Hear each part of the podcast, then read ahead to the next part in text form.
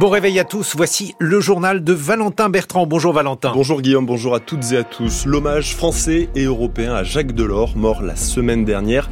27 chefs d'État sont attendus aux Invalides pour saluer la mémoire d'un des pères de la monnaie unique et de l'Europe. Et dans son billet politique, Jean Lémarie s'interrogera sur l'héritage politique laissé par Jacques Delors.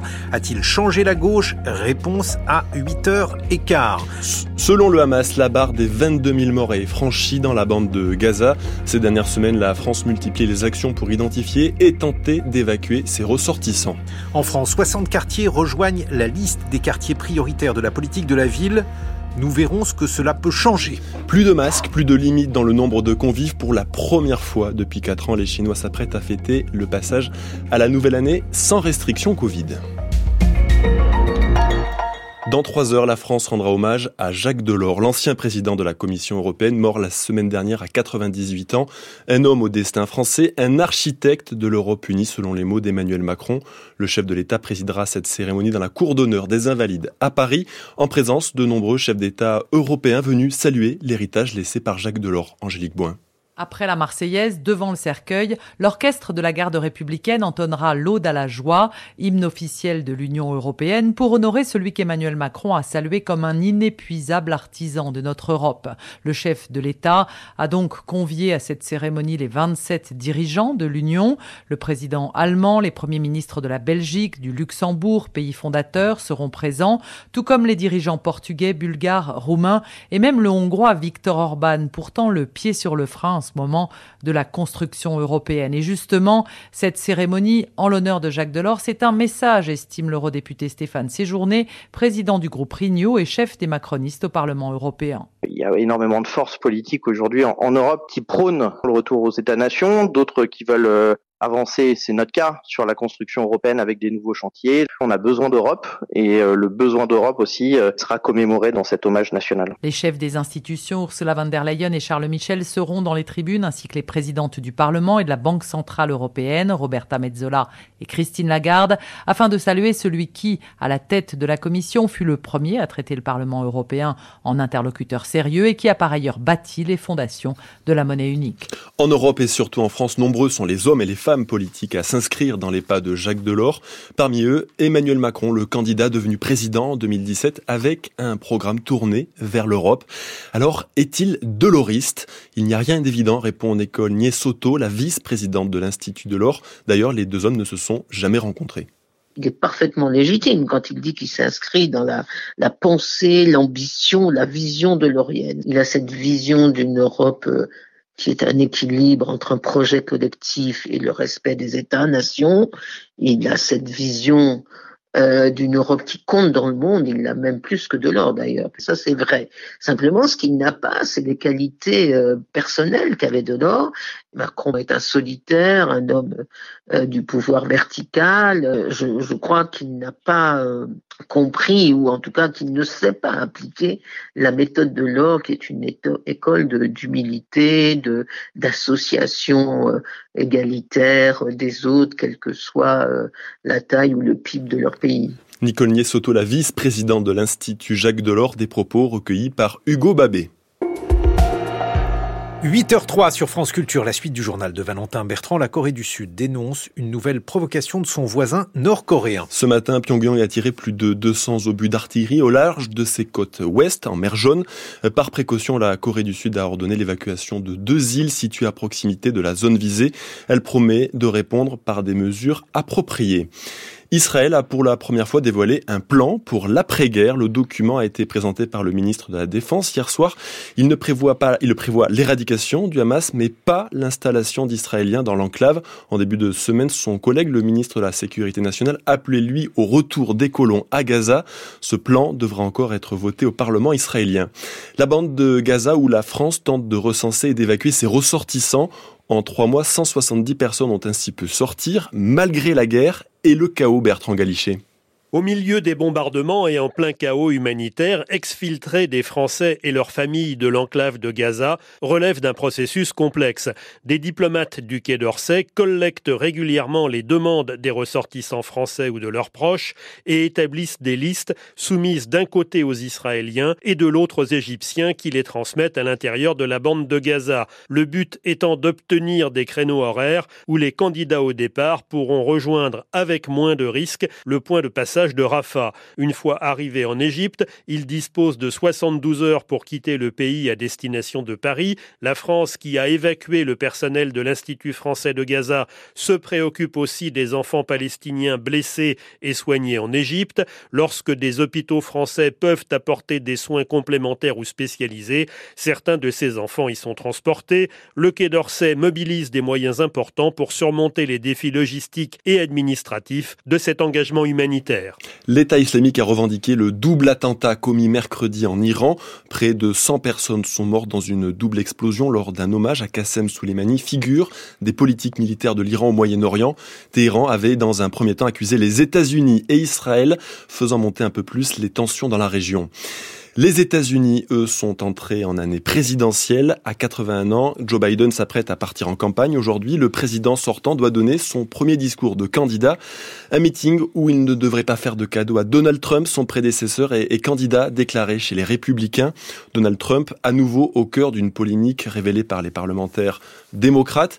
Pendant sa présidence, son entreprise familiale a touché près de 8 millions de dollars de 20 pays étrangers, parmi eux des régimes autoritaires comme la Chine, l'Arabie saoudite une violation de la Constitution, dénonce ses détracteurs. Depuis New York, les précisions de Loïc Loury. 7 800 000 dollars de loyers et factures, voilà le pactole qui serait venu gonfler le patrimoine de l'ex-président alors qu'il était en poste, versé par certains des régimes les plus infects de la planète, assure le rapport dévoilé hier. Selon les démocrates, les deux tiers de cette somme ont été payés par la Chine et notamment sa banque publique, ICBC, qui louait des bureaux dans la Trump Tower de New York. Viennent ensuite l'Arabie Saoudite et le Koweït, 20 pays au total. Problème la Constitution lui interdisait de recevoir des émoluments étrangers sans l'accord du Congrès, des paiements, insiste le rapport, qui ont été versés alors que ces gouvernements faisaient la promotion de leurs propres objectifs, parfois auprès de Donald Trump lui-même, un dossier de plus pour l'ex-président presque anecdotique au regard des nombreux procès qu'il attend dans cette année électorale. En France, l'État reconnaît davantage de quartiers prioritaires. Dix ans après la création des QPV, les quartiers prioritaires pour la politique de la ville, la carte vient d'être réactualisée. Une soixantaine de quartiers, souvent en périphérie des grandes villes, vont s'ajouter aux 1300 déjà entrés dans le dispositif. Ils vont bénéficier de moyens supplémentaires pour s'ouvrir et proposer de nouveaux services à leurs habitants les plus défavorisés. Stéphane Robert. À Vénissieux, par exemple, dans la périphérie de Lyon, la ville va passer de 3 à 6 quartiers prioritaires pour la politique de la ville. Financièrement, ça va générer une subvention d'un peu plus d'un million d'euros par an, ce qui permettra à l'adjoint au maire, Pierre-Alain Millet, d'organiser différentes actions. Soit des actions d'accompagnement urbain, sur de la peinture ou de la propreté euh, avec les bailleurs, et puis des actions sociales qui concernent l'insertion, la culture, euh, le sport. Il s'agit de répondre aux besoins et aux attentes de la population. Ça peut par exemple se traduire par des cours de français, si le quartier concentre une forte population d'origine immigrée, ou bien une soupe populaire, une rencontre avec des chefs d'entreprise, une pièce de théâtre ou encore une fête de quartier. C'est à la fois peu de choses et en même temps c'est beaucoup, selon Pierre-Alain Millet. Ça permet notamment de prendre conscience que ces quartiers ne sont pas seulement des tas de problèmes. Je pense qu'il y a cet enjeu de donner de la fierté aux habitants d'être, malgré la pauvreté et malgré la précarité, d'être capable de faire des choses euh, positives. Cette dimension-là est essentielle pour l'adjoint au maire de la ville d'Amiens, Guy Penaud, en charge désormais de sept quartiers prioritaires. Il faut, selon lui, montrer aux habitants de ces quartiers où se concentrent le chômage, la pauvreté et les trafics de stupéfiants qu'on les aide à s'en sortir. Ne serait-ce que pour éviter le sentiment de mise à la marge de la société. si vous ne faites pas ces actions-là, ces gens-là sont, ils sont exclus socialement, ils sont exclus par le travail, ils sont exclus des loisirs, etc., parce qu'ils sont démunis au niveau financier. donc euh, là, s'il n'y a pas d'action, euh, c'est sûr que les gens euh, finiront par se révolter en disant enfin on est les parias de la société. Aujourd'hui, les 1362 quartiers prioritaires pour la politique de la ville en France métropolitaine regroupent une population d'un peu plus de 5 millions de personnes. L'avenir des magasins casinos se précise. Deux tiers devraient être repris par Intermarché, le tiers restant par Auchan. Des projections annoncées hier avec l'objectif de désendetter le groupe. Les syndicats s'inquiètent surtout des suppressions de postes à venir dans les sièges. 1200 salariés sont concernés. Les Français font de moins en moins d'enfants. La natalité a de nouveau baissé l'année dernière, moins 7% sur un an selon l'INSEE. Le nombre de naissances pourrait donc atteindre un niveau le plus bas, car cette tendance constatée depuis le début des années 2010 dure et même elle s'amplifie, Corentin DV. Si l'année 2021 fait exception, depuis plus de 10 ans, la natalité baisse en France et en 2023, elle concerne toutes les régions. L'INSEE met en avant un facteur démographique avec la baisse du nombre de femmes en âge de procréer, mais il existe d'autres explications selon le démographe Gilles Pison. Il est possible que joue l'incertitude vis-à-vis de l'avenir, notamment euh, l'angoisse vis-à-vis du réchauffement climatique. Il peut aussi se faire que euh, la guerre en Ukraine rajoute un, élément d'incertitude qui fait que euh, les femmes ou les couples qui prévoient d'avoir un enfant, pour partie, reportent euh, cette naissance à plus tard dans l'espoir de, temps meilleurs. Mais ce n'est pas la première fois que la France connaît d'importantes baisses, comme par exemple dans les années 80 et 90, avant de repartir à la hausse. Pour le démographe, il est donc encore tôt pour dégager de futures tendances. De tout temps, les humains ont connu des incertitudes vis-à-vis de l'avenir. Et Pourtant, ils ont continué à avoir des enfants. Rien n'est sûr, c'est-à-dire que cette période de baisse des naissances depuis 2010 euh, peut très bien euh, être suivi par une période de remontée. Mais encore une fois, il est trop tôt pour le dire. Avec une moyenne d'1,84 enfants par femme en 2021, la France reste le pays européen avec le taux de fécondité le plus élevé. Les taux se desserrent en Chine. Pour la première fois depuis 4 ans, le pays va fêter le nouvel an chinois sans restrictions sanitaires liées au Covid. Ce sera le 10 février prochain. L'impatience monte donc chez les Chinois en plein préparatif. Reportage à Pékin de notre correspondant Sébastien Berriot. La tradition du nouvel an chinois en famille va enfin pouvoir être respectée, mais l'attente aura été très longue pour cet employé d'une trentaine d'années qui travaille dans le marketing à Pékin. Il est impatient de rejoindre sa famille à Shanghai pour entamer l'année du dragon.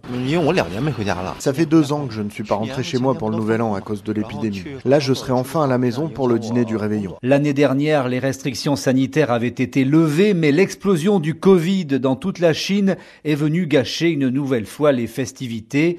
Alors après quatre années difficiles, cette étudiante de Canton veut profiter de ce nouvel an.